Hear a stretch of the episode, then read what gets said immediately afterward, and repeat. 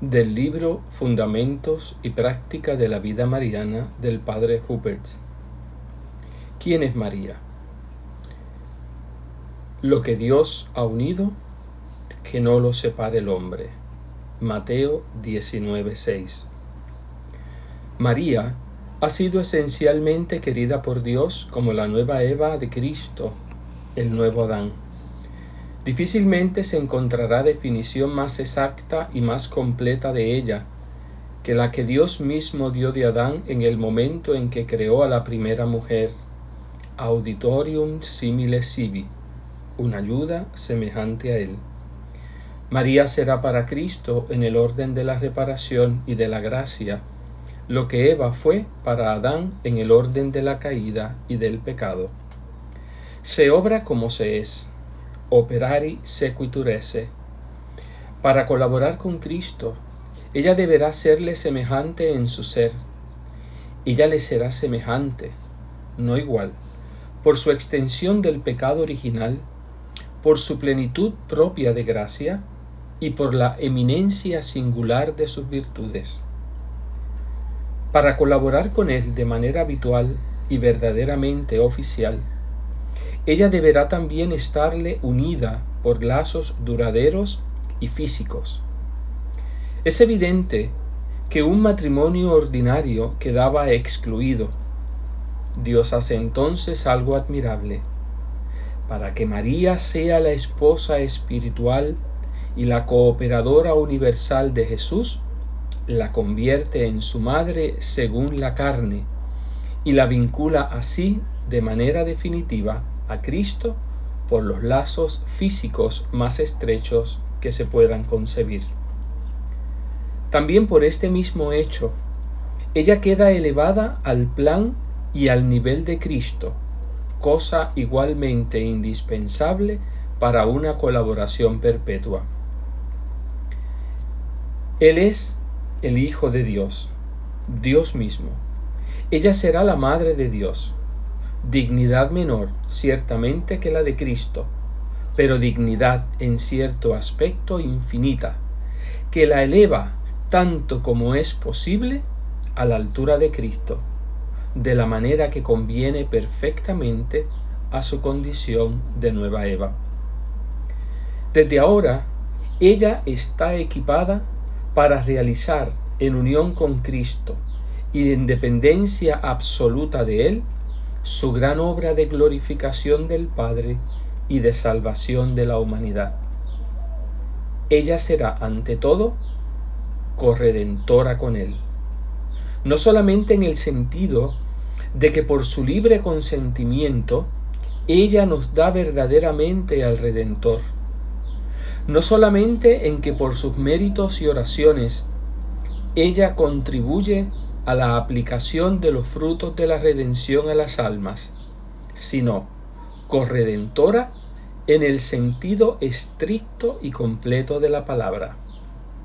Ella no forma con Cristo más que un solo principio moral del acto redentor mismo, participando del sacrificio decisivo, no como elemento principal, pero sí como causa integrante por libre voluntad de Dios.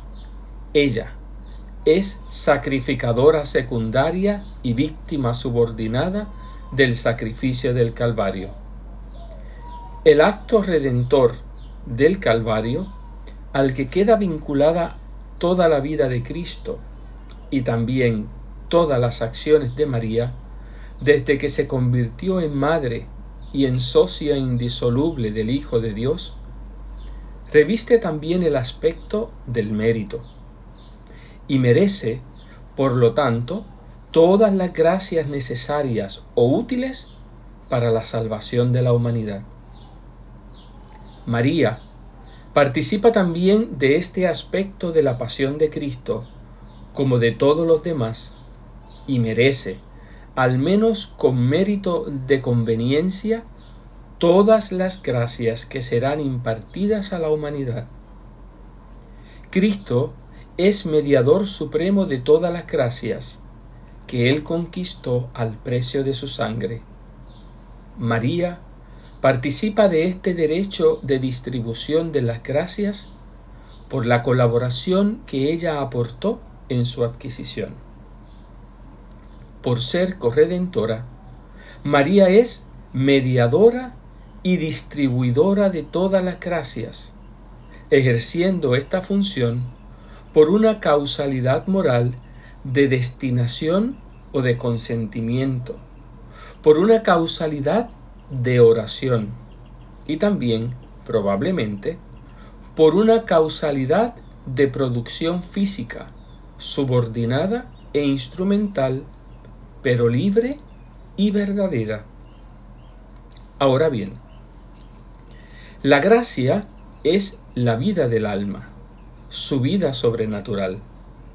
María es, juntamente con Cristo, y por más de un título, el principio de toda vida sobrenatural, porque en dependencia de Cristo es causa multiforme de la gracia en las almas.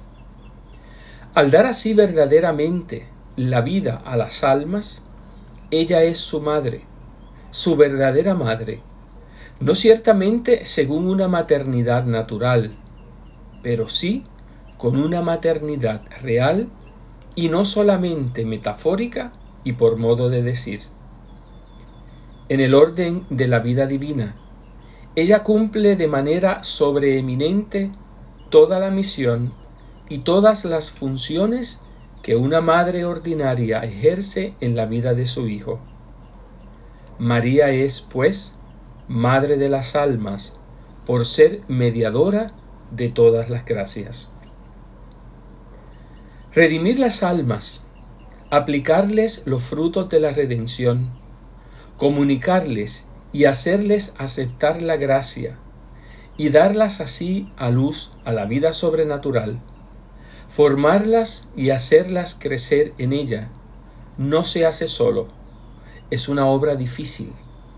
No se realiza sino en contra de fuerzas adversas coaligadas contra Dios y contra las almas el demonio, el mundo y las facultades desordenadas que como un virus indestructible el pecado original dejó en el hombre.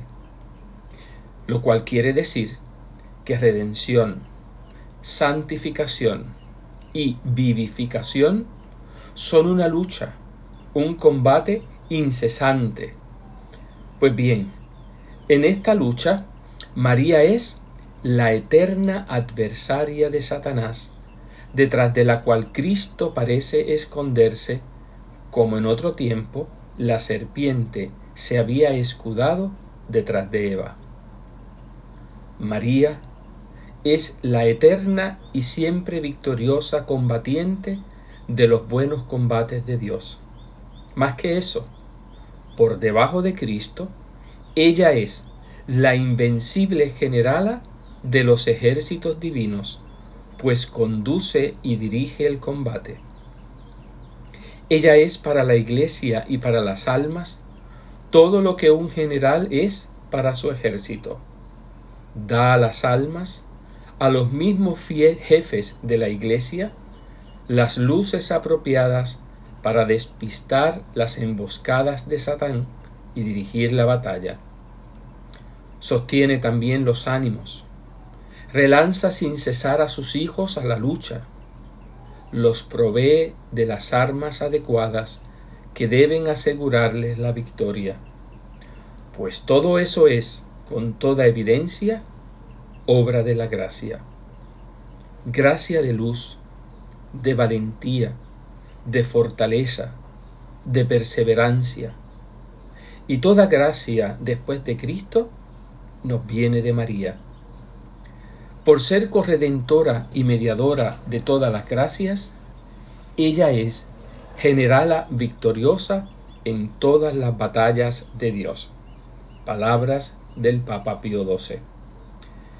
Pero también, finalmente, por ser Madre de Dios, socia universal de Cristo y corredentora de la humanidad, María es Reina universal junto a Cristo Rey.